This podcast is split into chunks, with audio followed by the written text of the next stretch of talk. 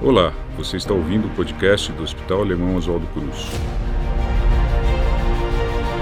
Dicas e orientações de saúde com os nossos especialistas para o seu bem-estar.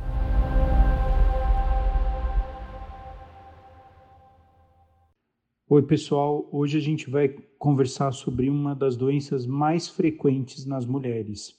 Nós vamos falar hoje sobre os miomas uterinos ou leiomiomas uterinos, como também é chamado.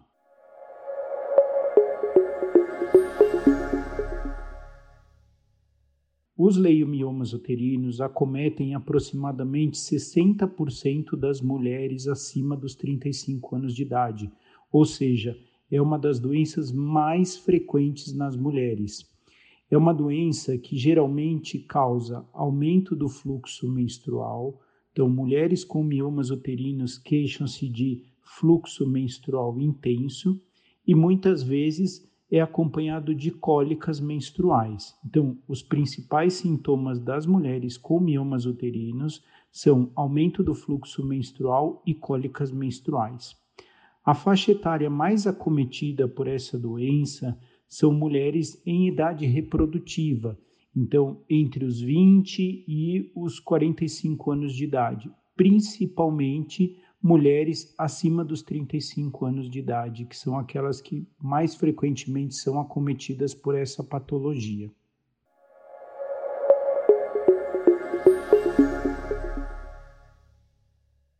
Entre os fatores que estão associados ao aparecimento dos miomas, nós podemos destacar dois mais importantes: o histórico familiar ou hereditariedade então, aquelas mulheres que têm miomas, geralmente muitas pessoas na família também têm problemas de miomas e o sobrepeso. Existe uma relação muito íntima entre o sobrepeso e o aparecimento de miomas uterinos. Então, é, os principais fatores associados ao aparecimento de miomas são a hereditariedade e o sobrepeso.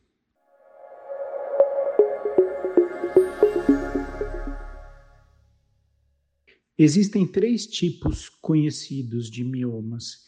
Então, os miomas eles são doenças benignas que acometem o, o músculo uterino e eles podem estar localizados dentro da cavidade uterina, que chama-se submucoso, na musculatura do útero, que chama-se intramural, ou externos à musculatura do útero, que são chamados subserosos. Os sintomas eles dependem muito do tipo do mioma. Então, aqueles miomas que estão localizados dentro da cavidade uterina, ou também chamados de submucosos, geralmente são aqueles onde as pacientes têm um fluxo menstrual mais intenso e maior quantidade de cólica. Os miomas intramurais e subserosos, dependendo do tamanho e da localização, eles apresentam menos sintomas. É, mas os sintomas eles estão relacionados principalmente à localização do mioma e ao tamanho desse mioma. Sem dúvida nenhuma, mulheres que têm miomas de maior volume são acometidas por mais sintomas de cólica e aumento do fluxo menstrual. Frequentemente, algumas mulheres, por terem um fluxo menstrual muito intenso, podem apresentar sintomas de anemia, ou seja, a perda de sangue é tão intensa que leva a quadros anêmicos.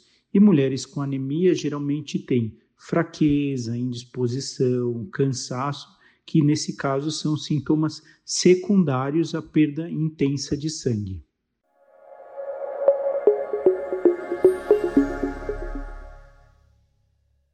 O diagnóstico dos miomas uterinos é feito primeiro pelo quadro clínico da paciente. Então, mulheres com fluxo menstrual intenso, acompanhado de cólicas, o médico deve suspeitar da presença de miomas uterinos.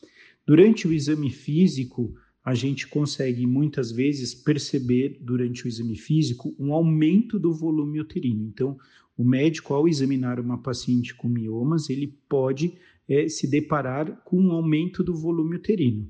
Mas existem alguns exames de imagem que nos auxiliam no diagnóstico dos miomas. Quais são esses exames? Então, é ultrassom transvaginal, a ressonância magnética de pelve e um exame chamado histeroscopia, que olha o útero por dentro e é capaz de identificar é, miomas é, submucosos ou intrauterinos. Então, assim, os exames que mais frequentemente nós utilizamos para o diagnóstico de miomas uterinos são o ultrassom transvaginal, a ressonância magnética de pelve e a histeroscopia diagnóstica.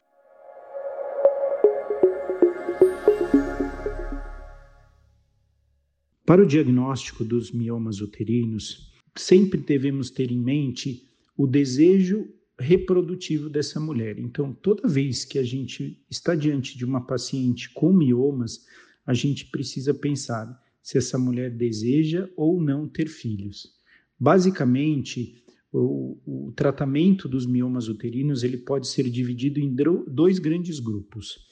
Então, o tratamento medicamentoso, então, com o tratamento medicamentoso, o objetivo é diminuir os sintomas de fluxo menstrual e diminuir as cólicas. Então, com medicamentos é, sintomáticos, analgésicos e até mesmo com anticoncepcionais orais, é, nós tentamos amenizar os sintomas de cólica e controlar o fluxo menstrual dessa paciente.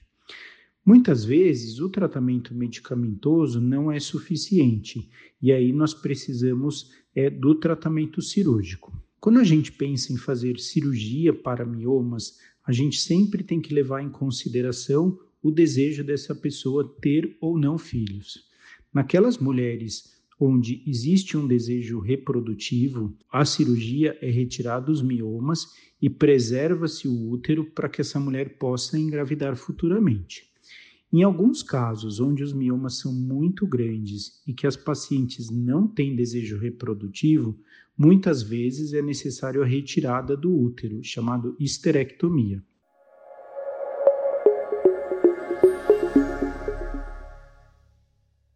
O tratamento dos miomas uterinos nós podemos dividir em dois grandes grupos: o tratamento medicamentoso, que tem como objetivo amenizar os sintomas, então diminuir as cólicas e amenizar o fluxo menstrual. Então, para esse tratamento medicamentoso, nós podemos utilizar analgésicos, anti-inflamatórios e até mesmo anticoncepcionais, com o objetivo de diminuir o fluxo sanguíneo e amenizar as cólicas. Além do tratamento medicamentoso, nós temos a embolização dos miomas uterinos, que é um procedimento feito por cirurgia vascular intervencionista, que tem o objetivo de obstruir os vasos que nutrem os miomas uterinos. Obstruindo esses vasos, a gente consegue controlar o crescimento dos miomas uterinos. E existe o tratamento cirúrgico. O tratamento cirúrgico ele pode ser dividido em dois grandes grupos. Naquelas mulheres que desejam ter filhos e que desejam preservar o seu útero, existe a cirurgia de miomectomia. Essa cirurgia ela pode ser feita por via histeroscópica, nos casos de miomas submucosos, ou por via laparoscópica ou cirurgia robótica nos miomas intramurais e subserosos. Naqueles miomas muito volumosos ou com grande número de miomas, muitas vezes é necessário fazer a cirurgia laparotômica, ou seja, aquela cirurgia convencional onde se abre a barriga.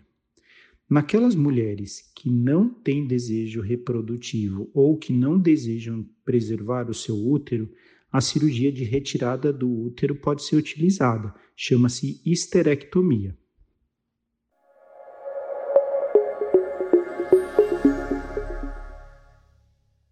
Se você se interessa por este e outros temas, inscreva-se em nosso canal.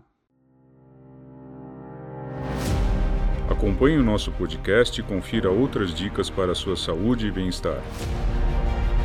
Para mais informações, acesse hospitaloswaldocruz.org.br.